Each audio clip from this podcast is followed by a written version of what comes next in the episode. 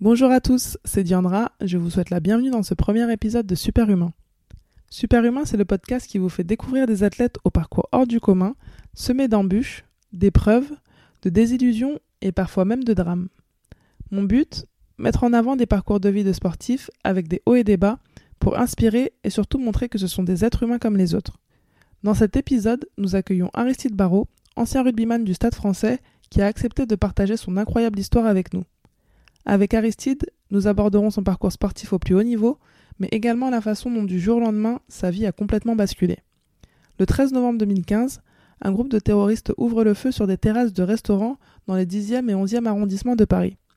Aristide est touché de trois balles de Kalachnikov en voulant protéger sa sœur. Il revient avec nous sur cette soirée, sur son combat pour survivre et sur sa longue convalescence où il a fait preuve d'une force de caractère à toute épreuve. Moi j'ai été blessé trois balles, c'était très dur. T'es en panique, euh, t'as peur quoi. Nouvelle arrestation. Pour moi, tout le monde fait des erreurs. Il y a eu des hauts, il y a eu des bas, mais euh, je me suis accrochée, je me suis battue et c'est dans l'adversité que j'ai grandi. Quand on veut être un champion, il faut persévérer. Parce que je m'entraîne dur, je travaille comme un fou. Les sportifs permettent de faire avancer les choses.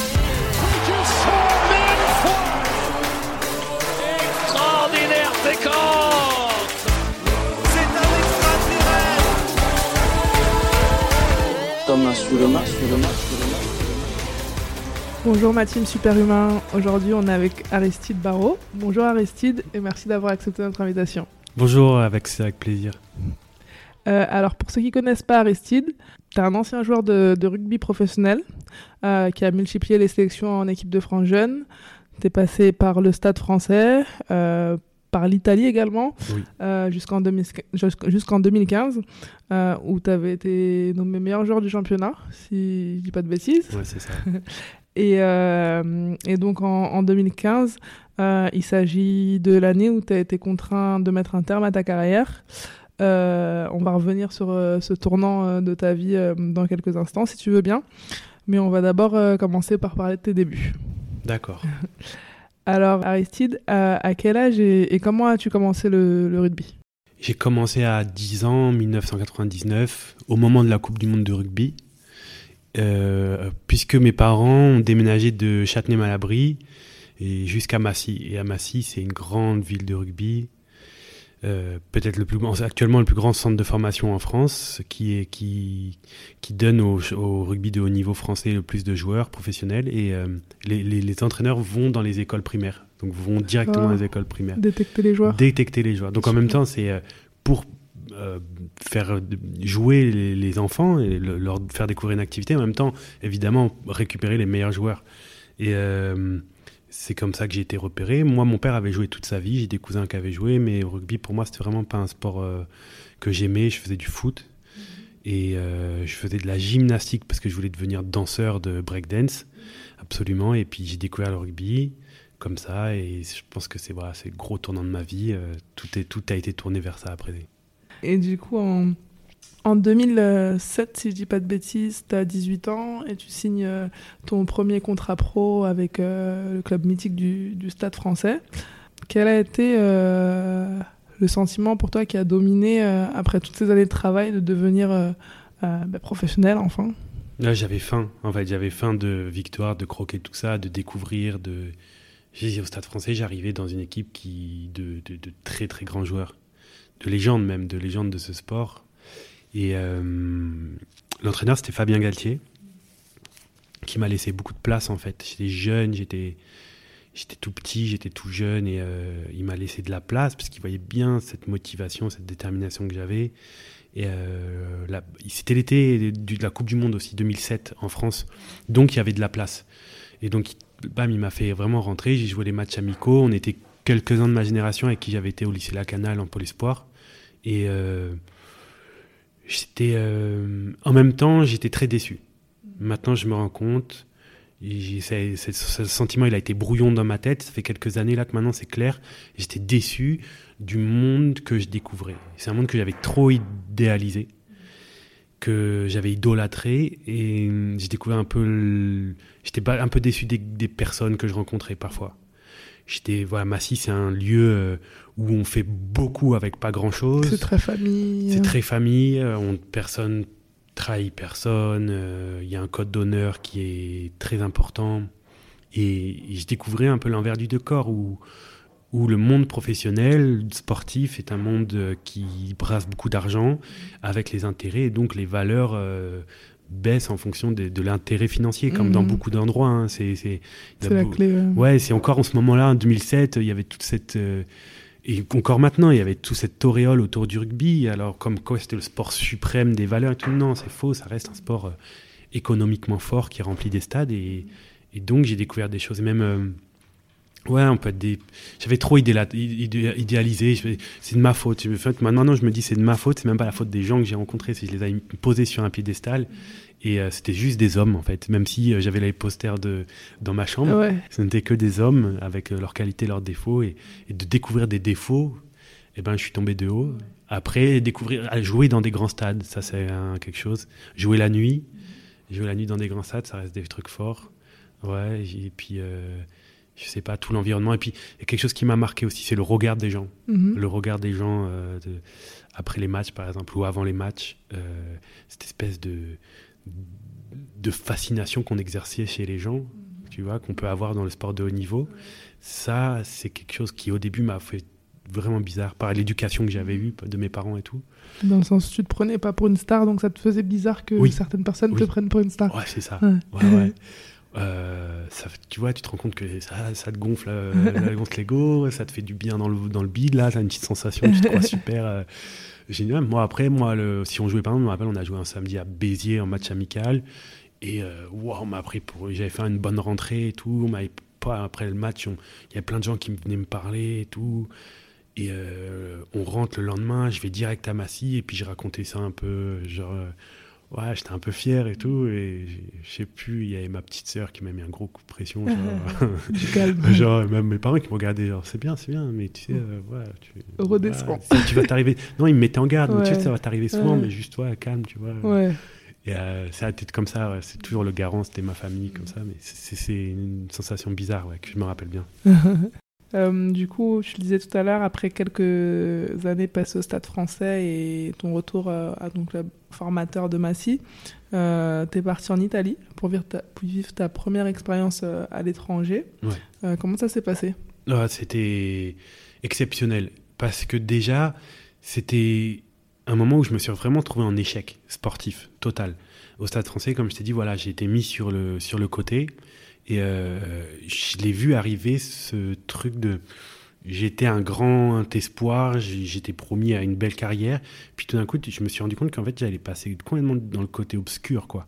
J'allais être dans le ventre mou, euh, devoir galérer entre euh, euh, Pro D2, euh, peut-être top 14, de, tro- deuxième ou troisième choix et tout. Je voulais pas ça. Je j'avais pas fait tout ça pour ça.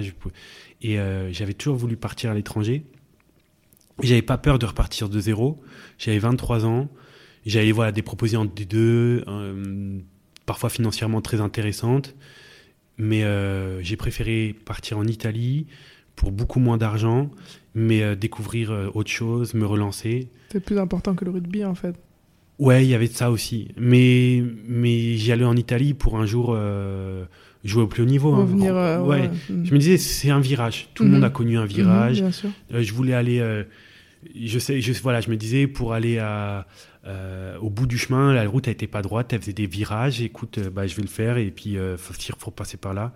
Donc je suis allé en Italie, en deuxième division italienne, qui était semi-professionnelle. Et ça a été un choix difficile, compliqué, et je l'ai fait. Et c'est le- peut-être un des, plus- un, des me- un des plus grands choix de ma vie. Ouais, quelque chose d'exceptionnel. Parce que sportivement, j'ai, je savais qu'il fallait que je casse la baraque et je l'ai fait. Et, et surtout, j'ai découvert un club exceptionnel, une ville exceptionnelle, des gens exceptionnels.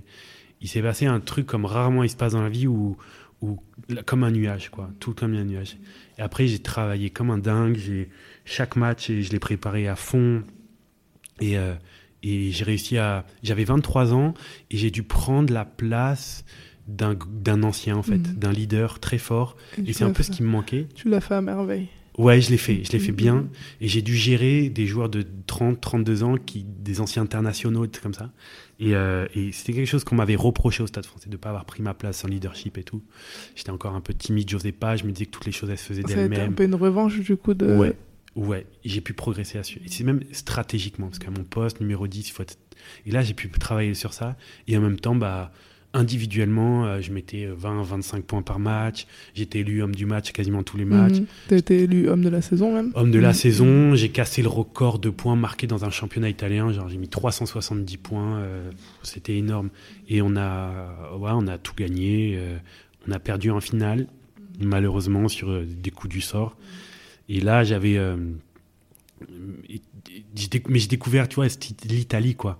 Et j'y suis pas allé à moitié. hein. Et puis, j'y suis allé en, sachant dire euh, ciao, grazie. Et je me suis dit, bon, dans trois mois, tu parles italien. C'est comme ça. Et je m'y suis collé, je l'ai fait à fond. Et euh, j'ai découvert la culture italienne, même, tu vois, genre dans la ville, il y avait des théâtres, il y avait un opéra. Alors, j'allais, tu vois, j'ai découvert tout ça, quoi.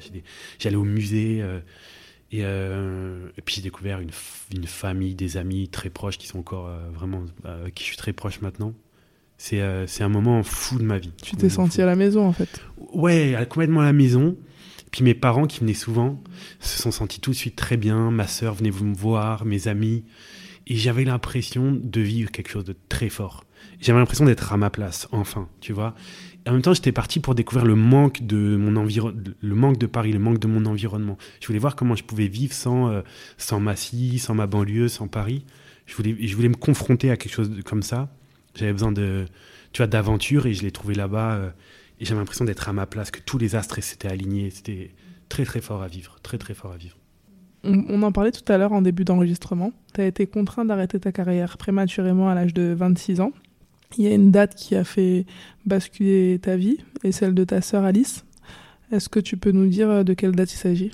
Ouais, bah, le 13 novembre 2015, j'ai joué. euh, euh, J'avais quitté mon premier club. J'étais en première division italienne. Ça faisait un an et demi que j'y jouais et tout se passait bien. J'étais, j'allais être, j'étais en train d'être naturalisé italien pour jouer en équipe dans le 15 d'Italie. J'allais avoir mes premiers tests, mes premiers stages et en novembre il y a les tournées d'automne. Donc euh, l'Italie jouait contre l'Afrique du Sud et euh, on nous a appris qu'on avait quelques jours de vacances. Donc moi j'ai pris un avion direct et jouais. Donc jouais à Venise en fait. C'est Moliano, c'est juste euh, la province de Venise, c'est un des meilleurs clubs italiens. Et ma sœur était ma sœur qui est acrobate professionnelle, artiste de cirque, voltigeuse. Euh, avait aussi quelques jours, donc euh, on s'est décidé, on s'était longtemps qu'on s'était pas vu, donc on s'est, dit allez, on, rentre à la maison, on se retrouve à Massy, et euh, on s'est retrouvés, et puis le vendredi soir, euh, 13 novembre 2015, on est partis euh, tous les deux retrouver des amis à moi, et pour passer une soirée tranquille, et, puis on a marché, on était bien, et puis on voulait trouver un truc à manger. On a eu l'idée d'un moment donné d'aller euh, au petit Cambodge, où j'avais été l'année d'avant, pareil, en novembre, un moment de repos. Et, euh, et puis on est arrivé, on était devant, euh, dans la rue Bichat, entre Petit Cambodge et Carillon, moment où, où le, les terroristes en voiture, qui, qui- s'appellent maintenant, qu'on a appelé, que la, postérité a appelé le gang des terrasses, est arrivé à tirer à ce moment-là. Donc j'ai été blessé ainsi que ma sœur. Et de... en fait, la, la semaine d'avant, j'avais joué mon dernier match sans le savoir. quoi.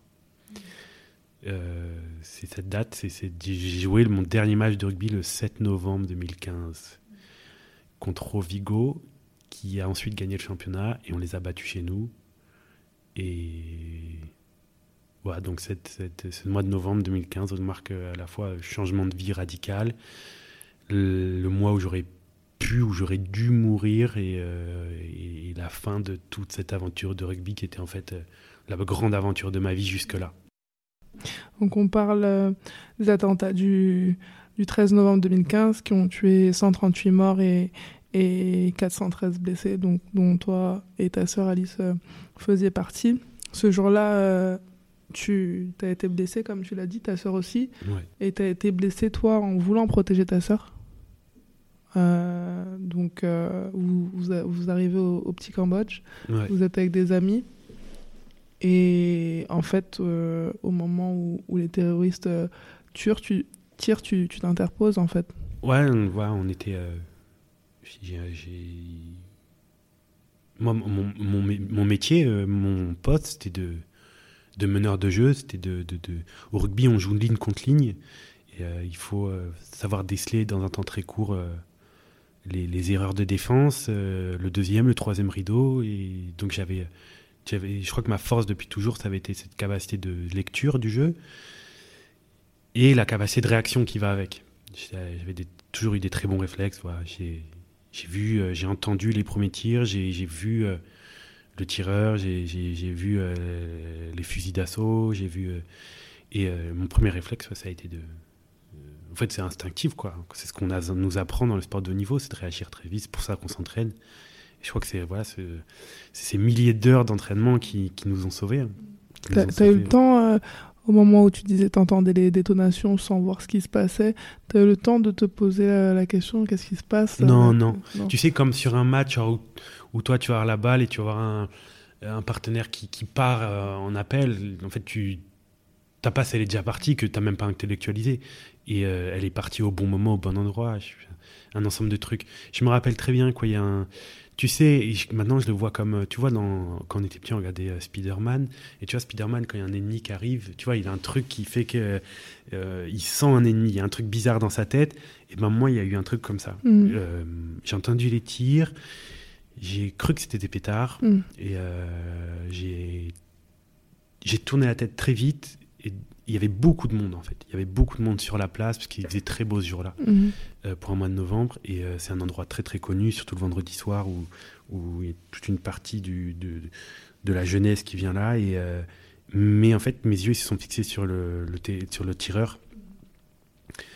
Et ça aurait pu être n'importe qui. C'était, c'était, c'était un mec de ouais, 30, 35 ans, monsieur tout le monde. sauf qu'il avait une Kalachnikov dans les mains. Et, et c'est là où voilà, le truc Spider-Man a dit danger. Donc euh, j'ai- agi instinctivement euh, euh, en adéquation à ça, comme sur un terrain, comme quand, comme quand il y a un, tu veux prendre un intervalle et qu'il y a le meilleur plaqueur de l'équipe qui t'attend avec l'épaule bien prête, tu te dis danger, bah, là, ça fait pareil. Et, à ce moment-là, j'étais dans la forme dans ma vie, dans la plénitude de ma carrière, à mon meilleur niveau, même un niveau que j'aurais même peut-être jamais espéré atteindre. Qui c'est un peu le paradoxe du truc, c'est que ça m'a, c'est le moment où j'ai dû arrêter, et en même temps, ça m'a permis d'être là aujourd'hui, de, de rester en vie. Et tout ça est complètement fou, mais c'est voilà, c'est ça qui s'est passé. À ce moment-là, vous attendez les secours, vous attendez de l'aide.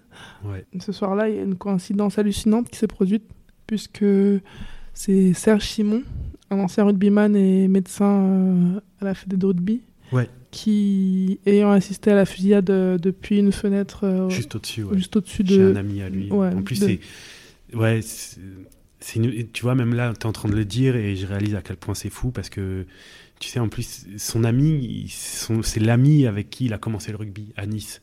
Et euh, c'est un, un grand joueur de rugby, un des plus grands piliers, même. des- il a joué en Angleterre, il a, il a beaucoup de sélections d'équipe de France, il est deux fois champion de France, il est actuellement le vice-président de la Fédération française de rugby. Mhm. Et en même temps que ça, comme on a beaucoup parlé d'études, c'est un des, c'est c'est un médecin. Le Mhm. mec est médecin, tu vois, Mhm. en, en ayant une carrière gigantesque. Ouais. C'est un homme de, de culture, de radio. Il animait. À ce moment-là, il, il- il était à Paris puisqu'il animait les grandes gueules du sport sur RMC. C'était lui le- Et euh, il était au-dessus. Il a entendu tirer. Lui, euh, il a toujours aimé le, danger. Il c'est un homme d'une générosité extrême, d'un dévouement, d'un sacrifice. Et euh, ça tirait. Il est descendu à fond. Il, était, il est descendu alors que ça tirait encore. Et euh, il a dit, je suis médecin. Je me rappelle de cette voix qui dit, je suis médecin, je suis médecin. Ma sœur qui crie. Et, en fait, j'ai ouvert les yeux. J'ai entendu, je, je m'appelle Serge, je suis docteur. J'ai ouvert les yeux et j'ai vu sa grosse tête. et je dis, mais vous êtes Serge Simon. Mhm. Tu le connaissais pas personnellement, mais non, tu non, je connais. et- Pourtant, il, jouait, il a joué au Stade français, tu vois. Il a joué au Stade français dix ans avant moi. Et euh, il a gagné beaucoup. Mais non, non, je ne connaissais pas. À ce moment, il, était, il avait même été euh, président du syndicat des joueurs pros. Enfin, c'est un, mec- c'est un homme avec euh, énormément de vie. Et c'est complètement dingue. En fait, il, y a un, je dois- il doit y avoir un joueur de rugby médecin en France, peut-être même dans le, dans, dans le monde, non, mais dans France. Et il est. Là, euh, ce jour-là. et moi, je, tout d'un coup, je suis en train de mourir. Et, il est là, tu vois. Je sais pas, Mhm. c'est complètement dingue Mhm, cette histoire. Je ré- en fait, tu, vois, quand tu étais en train de le dire, je réalisais. Pourtant, on est proches maintenant, hein, mais euh, on n'en parle pas. Mais, tu sais, toute cette histoire, moi, je vis avec, mais je la, je la- j'y pense pas tous les jours maintenant. Et ouais, c'est ce qui s'est passé. Et du coup, tu passes combien de temps au sol euh, collé à ta sœur? Tu t'es, tu t'es vu mourir à ce moment-là? Moi, je me suis dit que c'était possible, ouais. J'ai compris que c'était peut-être maintenant. Ouais, j'ai compris que c'était peut-être maintenant, que c'était peut-être comme ça. Et en même temps, je l'ai complètement refusé. J'ai accepté que c'était possible, mais je me, je me suis comme juré que j'allais tout faire pour euh, que ça, ça n'arrive pas. T'allais te battre. Ouais, ouais, ça c'était jusqu'à mon dernière force et tout, c'était évident. Et euh, je suis resté longtemps, je suis resté très longtemps. J'étais très très gravement blessé. Eu- moi j'ai été blessé de trois balles et ma sœur elle en a eu une dans le bras.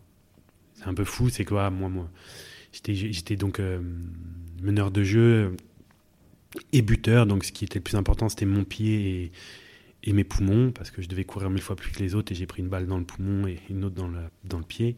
Et ma sœur, elle vivait, elle est acrobate, elle vit sur ses mains, elle a pris une balle dans le bras, donc euh, on est, ouais, je suis resté trop- très longtemps. euh, Toi, t'as pris trois balles? Ouais, Une dans le poumon, une dans le pied? Ouais, une euh, juste euh, dans la poitrine, une dans la cuisse et une dans la cheville gauche. Et euh,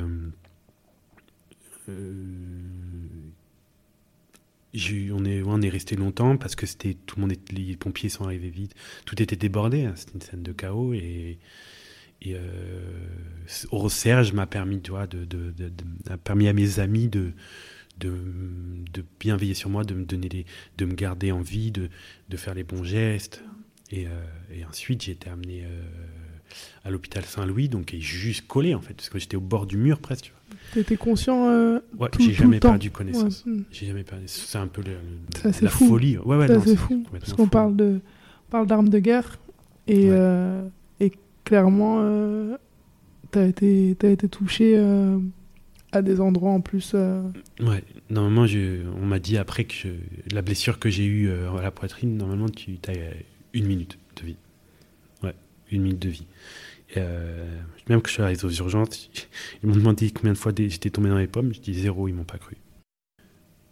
Et après, ils m'ont, ils mis des transfusions et tout. et là, après, ils quand ils m'ont dit que je pouvais, alors je l'ai fait. Tu gardes espoir, quelle, quelle- quelle que soit la, la situation, toi, en fait? Ouais, ouais, toujours. Bah, ça m'a sauvé. Je, crois que j'ai toujours été très positif, très optimiste et euh, débrouillard et toujours. euh, ouais, j'ai jamais rien lâché. hein. Et je- tout, toi, c'est fou parce que ce soir-là, tout s'est aligné, quoi. Si j'avais pas, si j'étais pas dans cette forme à ce moment-là, s'il y avait pas cette confiance, si j'étais pas, euh, si j'étais pas le joueur que j'étais, si j'avais pas été euh, aussi optimiste, aussi, tu vois, il y avait, il ça s'est joué à rien, quoi. Après, on est, on est encore, tu vois, ça fait 4 ans et 2 mois, là, 4 ans et 3 mois, 4 ans et 2 mois, tout, est tellement, tout, il s'est passé tellement de choses, et en même temps, euh, c'est là, c'est juste, c'est 4 ans, c'est rien quand tu Ouais. penses, mais euh, ça me paraît déjà super loin. Et je commence juste à avoir un peu de recul par rapport à tout ça, à me dire euh, ça, ouais, que c'est, tout est fou, quoi. Mm, mm. Au, au total, tu as subi combien d'opérations? Attends, je sais plus, 6, 7, 8, 7, 7, Sept. ouais. Et... Je pas juste pour ça, parce que j'en avais eu d'autres avant. Ouais. Ouais, euh, liés aux attentats, 7, ouais.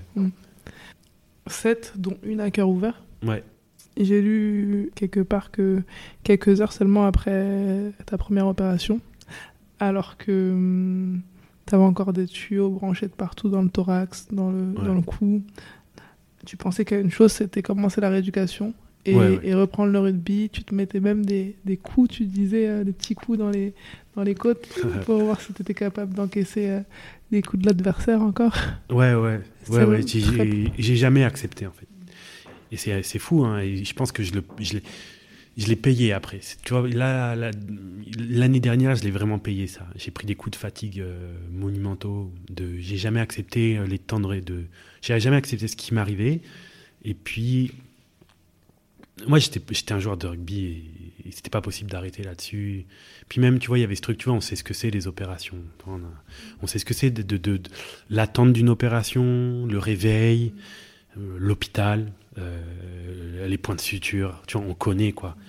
Et, et moi, j'étais ok, j'étais en réanimation, donc c'est un service de réanimation thoracique. Donc puis j'étais branché partout, j'avais des tuyaux qui me sortaient de tous les coins du, du corps, mais, euh, mais je me disais, non, le, je, je, vais revenir comme si c'était une blessure, tu vois, comme si je m'étais Ah, fait. parce que tu as connu euh, la blessure avant tout ça. Ouais. Euh, et et l'état dans lequel tu te trouvais, eh ben, vu que tu étais capable de comparer, du coup, t'as pas senti que cette fois-ci c'était plus lourd, plus peut-être dangereux de se dépêcher? Si, si. il- Tu l'as senti et tu voulais pas le. Non, ouais. les psychologues après ils m'ont beaucoup parlé, euh, tu vois, plus tard là, dernièrement aussi, ils m'ont parlé de, comment de, mesures d'esquive ou tu vois tentatives d'esquive. En fait, moi j'étais là-dedans hein, complètement. Je disais non, non, mais t'inquiète, t'inquiète, ah, c'est bon, t'inquiète, je vais revenir, je vais rejouer.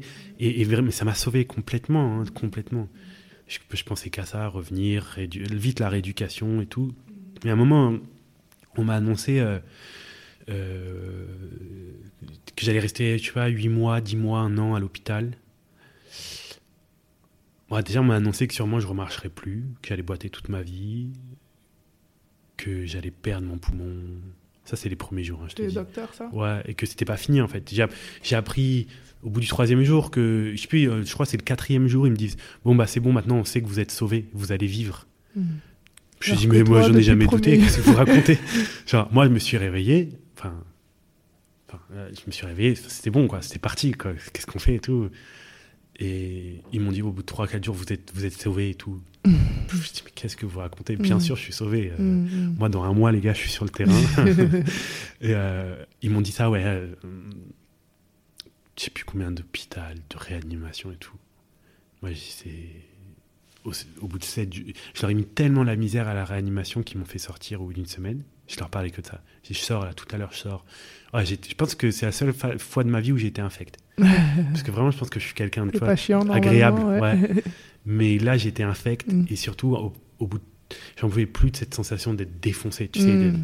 vraiment pas. Il y avait des doses de cheval, tu vois. J'avais des trucs de kétamine et tout qui me rentraient direct dans les carotides. Là, les- ça, c'est la réanimation, quoi. C'est lourd. Et des, des- des morphines dans tous les sens. Et euh, cette sensation tu d'être- fracassé, quoi. Et puis je, je suis fondé à vue d'œil. Tu vois, je, je, je pouvais plus pas bouger, je pouvais rien bouger. Je fondais à vue d'œil. Je me disais, mais merde, je perds du temps, là, tu vois. Ouais. Et, euh, je- non, j'avais aucune. Et puis, tu sais, j'ai- su même qu'il y avait eu l'attentat au Bataclan euh, que deux jours après. Tu J'étais complètement dans un autre monde. Ouais. Complètement dans un autre monde. Et c'est un peu en ouvrant mes téléphones euh, quelques jours après que, c'est que quand j'allais, moi, j'ai vu la télé, que réalisé un peu. Mm. En fait, oui, il y avait eu la euh, gravité. hein. la gravité du truc. Mm. Et, euh, non, j'ai pas, accepté ma situation, j'ai pas accepté le fait d'être à l'hôpital, j'ai pas accepté le, le fait d'être blessé gravement. Euh, ouais, quand ils m'ont dit que j'allais boiter toute ma vie, moi c'était évident que non. En fait, tu vois, cette espèce d'autoconviction m'a permis de franchir des pas gigantesques pendant des mois et des mois. Et ça, tout ça, je l'ai payé après. Je l'ai payé après. Là, voilà, ça fait 4 ans et 2 mois. Je crois que je suis. C'est bon. Tu vois, j'ai l'impression que ça y est, c'est bon. Depuis, je te dirais, 3 mois. Je crois que ça y est, je suis, je suis, mon corps va bien, ma tête va bien, tout ça. Mais je l'ai payé longtemps après. Cette espèce de frénésie de récupération. Ils m'ont dit que peut-être je boiterais toute ma vie en marchant.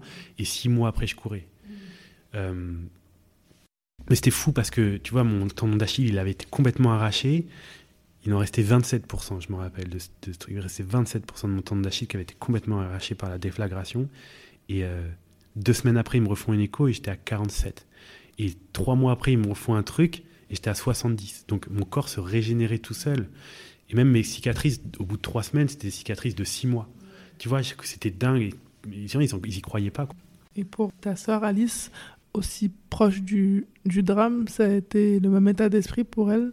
Elle a, été, elle a réussi à, j'ai envie de dire, se relever et, suivre ton exemple ou ça a été plus compliqué pour elle? Non, je dirais, on, s'est tenu.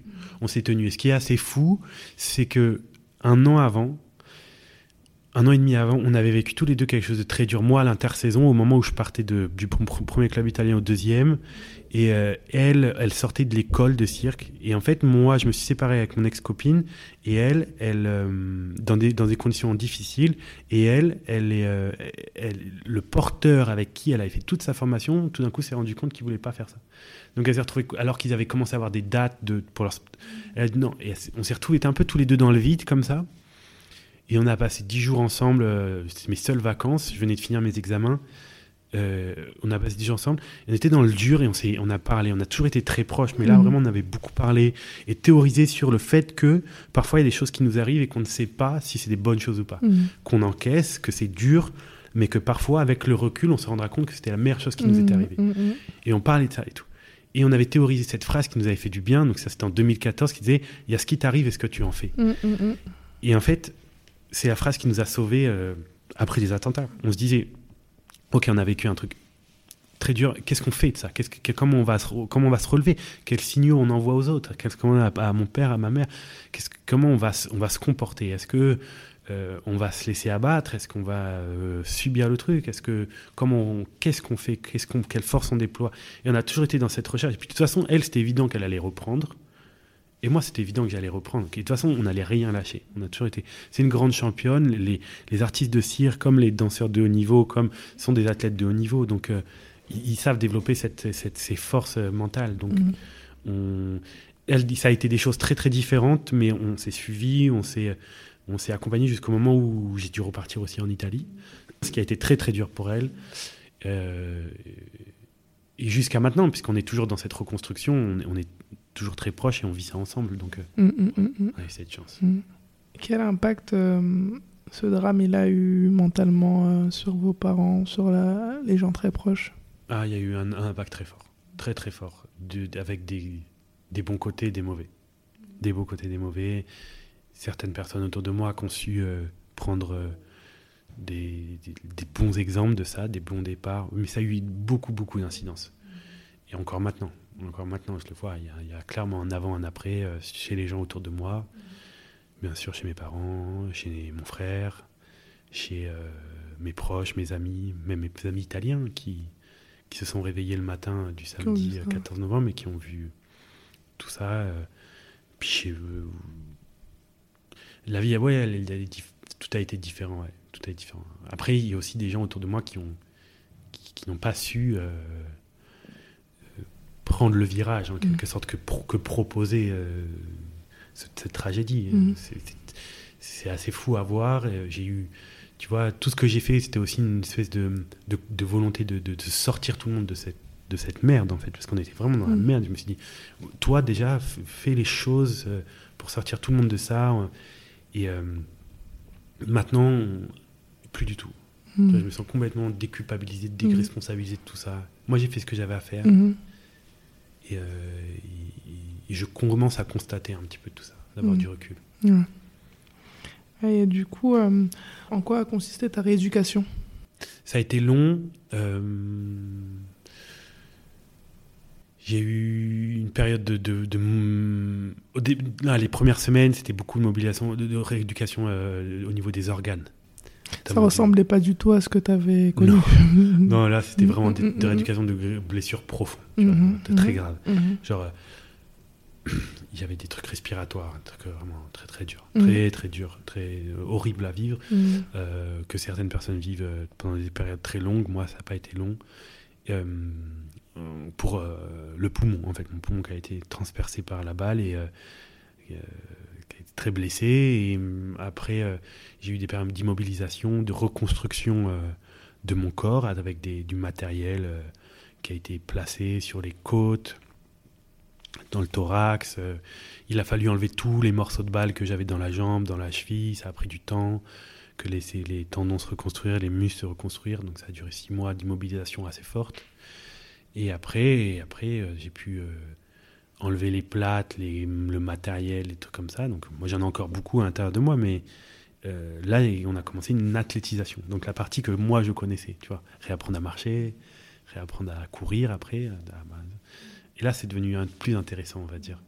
Et puis après, euh, ouais, refaire de mon corps un corps de sportif de haut niveau Mhm. entre la France et l'Italie. Mhm. et j'ai été extrêmement bien entouré, c'est ce qui m'a. Et puis, euh, je suis euh, progressivement arrivé pas à pas vers euh, approcher le terrain. Donc, J'ai eu trois, quatre sessions sur le terrain, pas plus avec l'équipe, dans des périodes sans contact et tout. Mais Mhm. même au moment où j'ai décidé d'arrêter, d'essayer de revenir sur le terrain, j'étais Mhm. encore très loin du, rugby Mhm. réel. Euh, Est-ce que tu es croyant? Non, je suis pas croyant.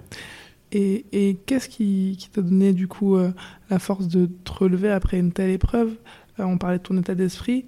Moi, quand j'entends ton histoire, je me dis c'est c'est juste euh, fou en fait. Parce que aujourd'hui, tu es là devant moi. Euh, c'est pas quelque chose qu'on peut deviner quand on, quand on te croise. Non. Euh, Mais tant et, mieux. Et, et ouais, ouais c'est sûr. Mais c'est vrai que quand on parle, tu, tu, tu en parles de façon à ce que ça paraisse presque normal, alors que, euh, que, enfin, ça aurait pu arriver à n'importe qui, ça aurait été sûrement différent. Ouais, ouais, c'est sûr.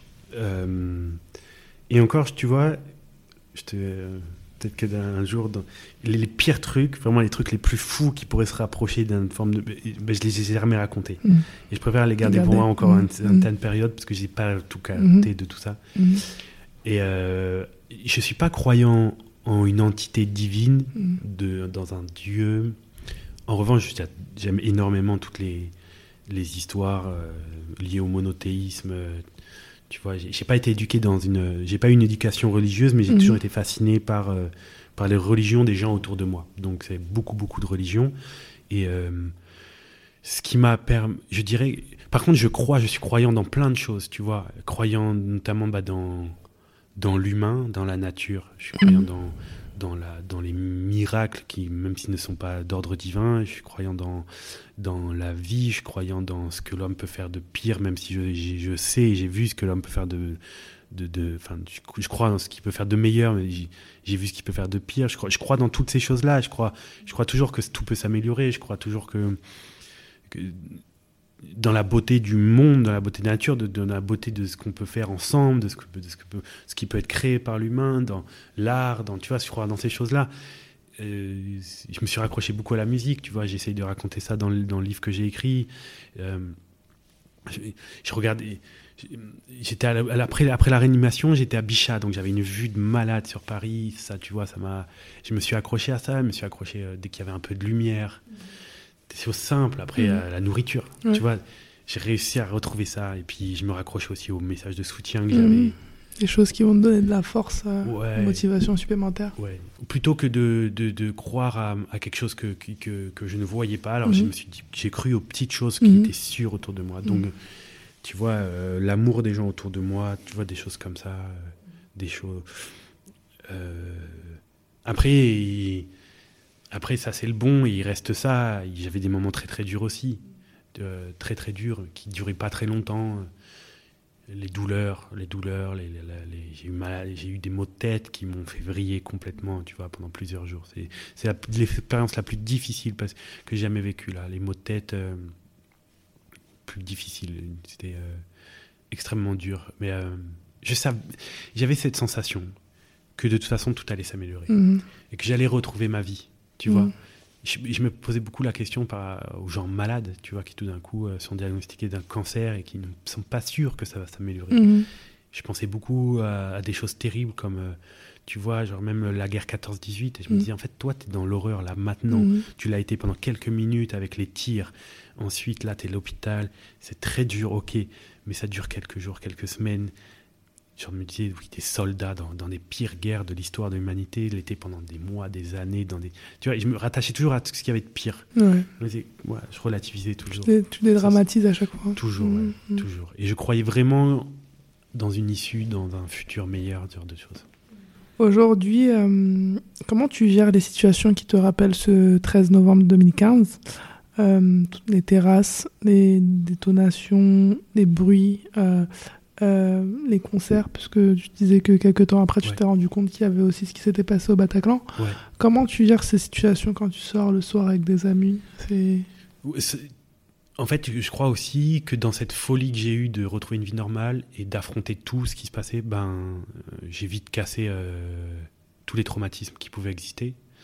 J'ai, pour te dire, hein, mais j'ai sorti de l'hôpital 12 jours après, n'importe quoi. Et après, euh, genre 16 jours, après, 15 jours après les attentats, je suis dans le métro. Tu vois, genre, ouais, avec ma mère. Wow. Et c'est moi, hein, je disais, tu m'amènes dans le métro. On devait aller à l'hôpital, Mm. refaire des suivis et tout.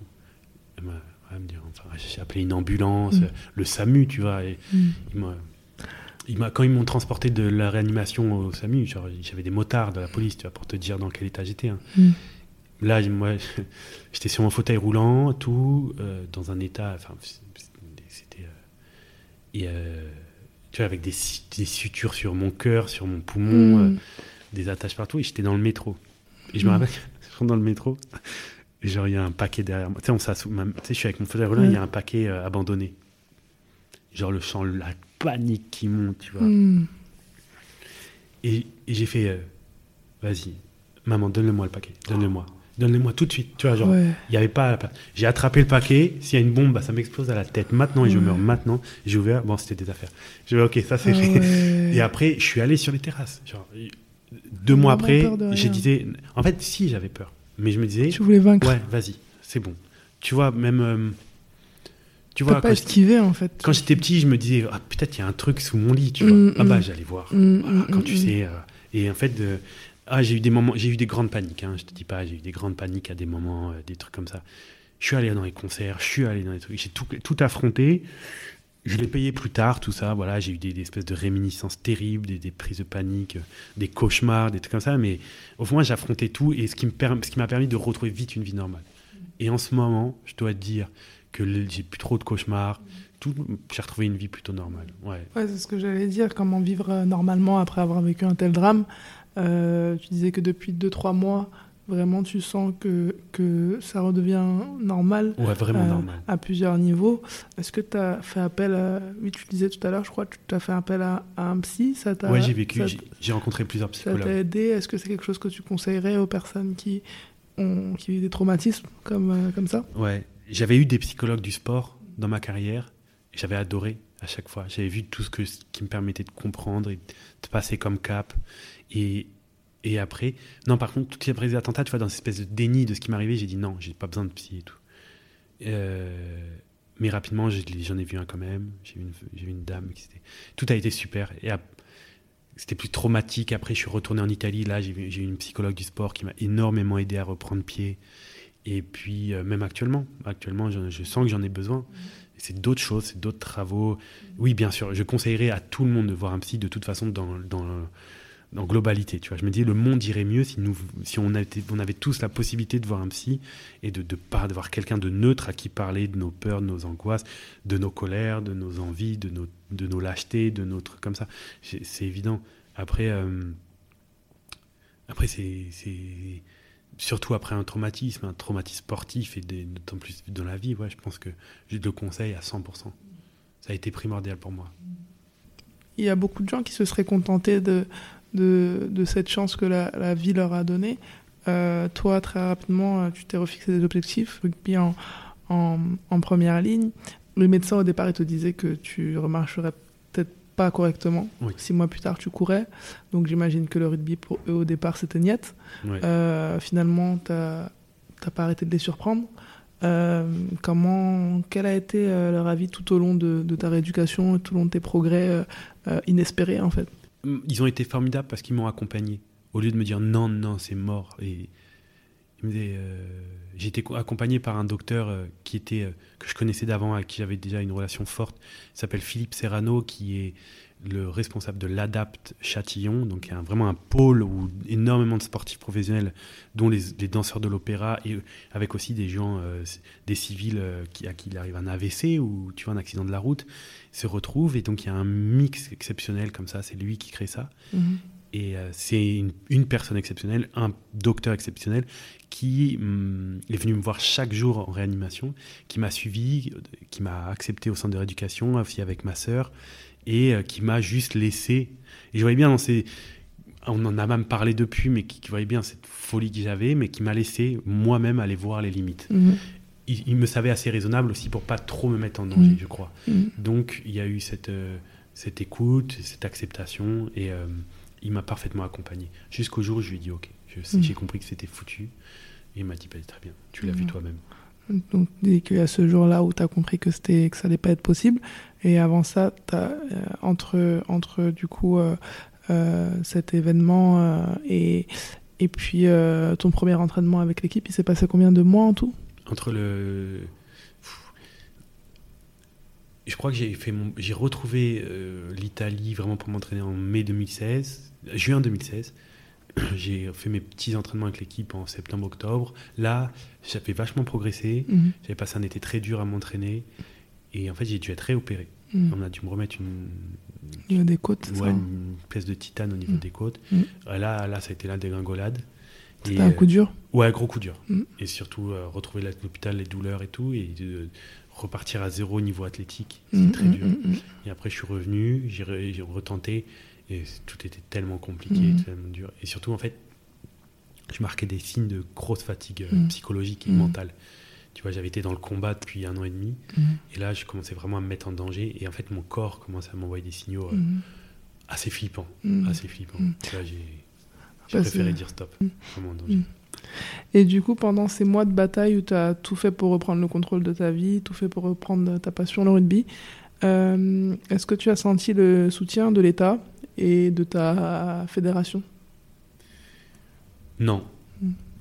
Non. L'État.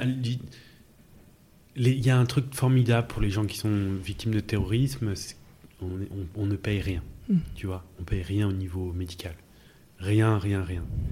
Même on a un- une carte vitale spéciale où, euh, ils nous mettent un truc spécial où on, on ne débourse jamais d'argent. Mm. Donc Ça, c'est assez euh, formidable parce que ça devient un marathon administratif et médical. euh, je suis encore dedans, hein, pour Mm. te dire, ça c'est pas fini. Et on ne, on, ne paye rien. Donc ça, c'est formidable. Après, de l'État, euh, à part euh, les, chaque 13 novembre, les, les rendez-vous, euh, tu vois, les commémorations, non, il n'y a rien. Après, il y a un organisme spécial qui est là pour gérer tout ça. Et c'est ça dépend de l'État, mais c'est des assureurs privés. Donc c'est un rapport très, très difficile, très conflictuel Mm. euh, assez détestable même, mais c'est c'est comme ça. Et euh, de ma fédération, euh, en fait, Serge, qui m'avait euh, aidé à vivre, est devenu, euh, a été élu vice-président de la fédération française de rugby quelques temps après les attentats. Donc euh, là, oui, j'ai eu Mm. une reconnaissance, c'est que j'ai été invité euh, à France-Italie bah, au moment à peu près où je décidais d'arrêter. Donc j'étais invité à Rome par la fédération, Mm. tu vois, et c'était super. Mm. C'était super. euh, je- avec l'équipe, donc je retrouvais plein de mes amis. Et j'ai vécu le match de l'intérieur avec mes amis italiens aussi, parce que j'avais dans, dans l'équipe d'Italie, j'avais plein Ah, d'amis. C'était fort pour toi. Ouais, c'était fort. Et surtout, c'était, ça faisait une semaine que je Mhm. m'étais dit, ok, c'est terminé. Mm. Et là, j'y allais là, et je l'ai annoncé à Serge, tu vois. Je l'ai... C'était à la fois fort et à la fois. euh, Difficile de regarder le match une semaine plus tard? Ouais, ouais, ouais, c'était dur. C'était dur. C'était un match que j'aurais voulu jouer, Mhm. j'aurais pu jouer. Mais euh, c'était bien, c'était bien. Je suis content. euh, je suis content que ça soit pas passé comme ça. Mhm. Et en 2017, tu as écrit un livre qui s'appelle Mais ne sombre pas, Ouais. que je recommande euh, d'ailleurs à, à toutes les personnes qui nous écoutent. Euh, Qu'attendais-tu de ce livre? En fait, c'est aussi, je crois, c'est ce qui m'a permis de basculer dans l'autre vie. C'est que, hum, c'est que ça m'a offert des perspectives incroyables. J'écrivais, hein, j'écrivais pour moi, je tenais des carnets, j'avais toujours adoré ça. Et j'ai rencontré la bonne personne, tout simplement. On m'avait proposé plein de choses. J'avais tout refusé en bloc. Ouais, ouais, ouais. Et il y a un projet qui t'a... Oui, il y a Mhm. cette dame qui s'appelle Mireille Paolini que j'ai rencontrée, qui est une grande éditrice, qui travaille à Calman Levy et qui allait au seuil. Donc il y a aussi cette espèce d'exigence euh, de cette maison d'édition que je Mhm. connaissais euh, très prestigieuse, Mhm. historique. Et, et aussi, tout, bah, je l'ai- j'ai quand même fait euh, tourner un bourrique avant de la rencontrer. Euh, Comme d'habitude, je testais un peu. Ouais. Et puis après, je l'ai rencontrée au bout de six mois. Mhm. Et tout de suite, je lui ai dit, bon, bah, s'il y a un livre, a- on parle d'un livre, déjà, c'est moi qui l'écris du Mhm, début Bien à la sûr. fin. Mhm. Il n'y a personne qui écrit une lettre pour moi. Euh, elle ne comprenait pas trop. Et puis je dis, écoutez, dans une semaine, je vous envoie euh, des pages que je vais écrire là, parce que je n'avais pas du tout prévu. Et en fait, je l'ai tellement aimé. J'avais aimé son mail, c'est Ouais. pour ça que j'ai Il rencontré. y a un J'ai- feeling. ouais. il y a eu un feeling. Et en fait, cette personne est devenue extrêmement importante pour moi, encore maintenant. Et euh, elle a cru en moi, elle m'a laissé faire ce que j'avais à faire. Et ce livre a été euh, euh, comme le, passage de témoin de, la vie d'avant ou l'acceptation pour changer et d'arriver dans cette nouvelle vie. Tu es l'exemple parfait de ce que la persévérance signifie. Dans ton livre, tu disais que ton combat, il était aussi pour toutes les personnes qui sont décédées ce jour-là. Est-ce que tu considères que de par ton histoire, tu as un rôle à jouer, car énormément de personnes peuvent s'inspirer de toi forcément. Et euh, si c'est le cas, euh, est-ce que tu as déjà pensé à comment cette transmission elle pourrait avoir lieu, en plus de, de, ton livre par exemple? Ouais. C'est, écoute, après la sortie de mon livre, j'avais, j'étais tellement heureux d'avoir écrit ça. J'avais vraiment fait le, le, le, livre que je voulais faire. J'avais l'impression qu'il était fort. Puis après, il y a eu tout cet épisode médiatique euh, où euh, la presse s'est emparée de ce livre et, et on a fait ce qu'il voulait. Mm. J'ai vécu ça de l'intérieur. Je connaissais euh, le monde médiatique de par le sport. Là, j'ai découvert tout autre chose, quelque chose encore plus fracassant, une machine impitoyable. Et, j'étais très déçu. J'avais beaucoup d'ambition sur ça. Et en fait, c'est un moment qui m'a vraiment fait du mal. Et euh, ça me mettait la tête à l'envers de penser à ça. J'avais, envie de faire des choses, j'avais envie de faire des choses. J'avais envie de, pouvoir aider. Et en fait, euh, euh, ça m'a fait tellement de mal que je, je j'ai, tout, à, tout arrêté, toutes ces idées, et j'ai tout repensé. Comment je pouvais faire mieux sans ça, m'extirper de ce monde-là que j'avais vu, etc., etc. Donc je suis encore en toute élaboration. J'ai lancé des choses qui, sont, qui me tiennent très à cœur, mhm. mais je préfère pour l'instant, tu vois, ce livre, il a à la fois euh, quelque chose de primordial dans ma vie, c'est un, confort, une assurance d'avoir fait ça et d'avoir livré ça, tu vois, parce que je l'ai vraiment écrit. En ce moment, tu vois, quand j'écris des dédicaces, ça m'arrive encore, j'écris que, en gros, je l'ai écrit pour moi, mais aussi pour que tout le monde puisse tu vois, s'en servir comme d'une épée et d'un bouclier mm. à la fois. Mm-hmm. C'est-à-dire euh, pour pouvoir se défendre, pour se protéger. Tu vois, parce que vraiment, j'ai l'impression de donner des armes. Je raconte, je dis, je donne aucune leçon. Je dis juste, voilà comment ça s'est passé pour moi, mm. voilà ce que moi j'ai fait. Comment tu l'as vécu ouais. Et ce que j'ai mis en place grâce aux autres. Et maintenant, euh, si grâce à moi, je peux aider une personne, je serais vraiment heureux.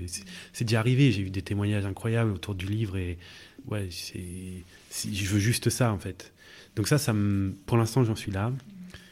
Euh, je vais laisser faire un peu le temps parce que tout a été beaucoup trop vite. Tu vois, continuer à faire des choses et puis, euh, et puis ça se passe bien. Et euh, avant qu'on se quitte, est-ce que tu peux nous parler de ta nouvelle passion? Bah, des passions, le truc c'est quoi J'en ai toujours plein. J'en ai des qui sont, de, qui sont lointaines, qui sont, qui sont récurrentes. Il y en a qui sont éphémères. En bas, en ce moment, ce que je fais de ma vie, euh, je prends beaucoup de photos, je crée des images. Euh, c'est très particulier. Bah, j'écris beaucoup encore. Hein. J'ai écrit un roman qui demande encore un peu de travail. J'en ai préparé un autre, toujours avec, ma, avec mon éditrice Mireille qui me suit à fond. Euh, il y a des gens qui croient en moi. ça, c'est cool. J'ai été, voilà, j'ai été admis à l'école courtrage mais mm-hmm. Félicitations. Merci beaucoup. avec voilà, l'artiste mondialement connu JR qui fait des choses exceptionnelles, que, qui, que j'aime énormément ce qu'il fait de, dans, dans, sa vision des choses et ce qu'il fait pour les autres. C'est des gens qui savent pas beaucoup de ma vie, qui savent presque rien de ma vie d'avant. Mm. Je suis un, même dans ma promo là que je viens d'intégrer, il y a bon, c'est rien de ma vie d'avant, ça c'est très bien. Je suis un illustre inconnu et, euh, et, je reprends le début. C'est l'école euh, dirigée par euh, JR et Ladjli. Exactement, Ladjli qui, ouais. Ouais, qui va défendre son film aux Oscars la semaine prochaine. Mm. Les Misérables. Les Misérables. Mm. Et c'est une école formidable pour des gens qui sont issus de, de milieux qui d'habitude ne peuvent pas intégrer des écoles d'art ou des écoles de cinéma, leur faire profiter des moyens techniques, de réseau, de, de compétences. C'est une espèce de vivier artistique qui se produit là depuis deux ans. C'est incroyable. J'ai toujours rêvé de vivre ça. Je vis un rêve là. Tes projets euh, à court ou moyen terme, euh, tu, tu, nous laisses le, suspense ou tu veux en parler? Maintenant, euh, au niveau sportif, bah, moi, je, m'occupe avec un ami d'adolescence de l'équipe nationale du Burkina Faso. Ah, super. Ouais, il va cette équipe, c'est une nation émergente du rugby qui est exceptionnelle. Il y a une, une énergie folle. Donc, euh, comment dire, j'essaye de faire profiter de mes réseaux, de, mon nom, pour euh, trouver des, des, moyens techniques pour euh, créer des stages, des rencontres, des partenariats avec le haut niveau. En fait, j'essaye de créer une égalité des chances au niveau du rugby, me disant voilà, on a, on a cette passion commune. Eux n'auraient jamais accès au, haut niveau, au monde professionnel, et même à, simplement découvrir d'autres facettes de, du rugby, parce qu'ils s'entraînent dans une cour d'école de poussière il n'y a pas de terrain là-bas, il n'y a pas, de, y a, y a, y a pas grand-chose. Donc on essaye de mobiliser l'énergie de positive pour créer un truc euh, très fort. C'est ce qu'on fait depuis un an. Là, on, on va réussir à trouver un financement très important. Et on a un gros stage euh, en juillet en France où on va participer à des tournois. Et le but, c'est la qualification au JO 2023 pour les filles notamment. C'est génial. Ouais. C'est vraiment génial. Ouais, donc tu vois, c'est ma façon aussi de revenir dans le rugby. Et sinon, à moyen terme, il y a beaucoup de projets artistiques que j'essaye de mener et que je suis en train de mener, mais euh, euh, tout ça, voilà, toute cette nouvelle vie qui se lance. Un message à faire passer aux personnes qui viennent d'écouter ton témoignage et qui elles aussi euh, sont passées par des périodes euh, très difficiles. Le seul message, c'est ouais, cette phrase il y a ce qui nous arrive et ce qu'on en fait. On a tellement de force en nous et je crois que les deux leçons moi que j'ai retenues, c'est euh, toujours bien s'entourer et toujours tirer profit des moments difficiles. Voilà, des moments de doute, savoir transformer le négatif en positif et euh, quoi qu'il arrive, toujours, toujours, toujours, tout s'améliore et euh, jamais lâcher, toujours y croire, bien s'entourer. Je pense que c'est la clé. Alors, euh, dernière séquence, je vais te donner deux options et à chaque fois tu vas me dire celle qui te correspond le mieux. Ouais, d'accord. ok. Alors, thé ou café Euh, café. France ou Italie? En ce moment, je te dis Italie. Montagne ou mer? Montagne. Sucré ou salé? Salé. Appel ou SMS SMS. Dan Carter ou Fred Michalak? Euh, Michalak. Film ou série? Film. Cheveux longs ou courts? Euh, court. Oxmo Puccino ou Booba? Ah, Oxmo, bien sûr. Oxmo. Asie ou Amérique du Sud? Asie. Rugby ou cinéma Cinéma. C'est génial. C'est génial. Euh, merci Aristide de, de nous avoir consacré ce moment et d'avoir partagé ton incroyable histoire avec nous. Euh, avec plaisir. la, la team Superhumain te remercie vraiment et, euh, et bonne continuation. Merci. Merci beaucoup. On vient d'assister à une leçon incroyable d'amour de la vie, de persévérance et d'optimisme. Merci Aristide de nous avoir accordé de ton temps et nous te souhaitons le meilleur pour la suite. Tous les épisodes sont à retrouver sur les plateformes indiquées en description. N'hésitez pas à me laisser vos commentaires sur ma page Instagram qui est également mentionnée dans la description de l'épisode ou de me laisser une note et un avis sur la plateforme où vous écoutez ce podcast. La team Superhumain, je vous dis à très vite pour une nouvelle leçon de vie. En attendant, je vous laisse avec la citation du jour qui nous vient du grand Oxmo Puccino. La vie est une chance, le reste du mérite.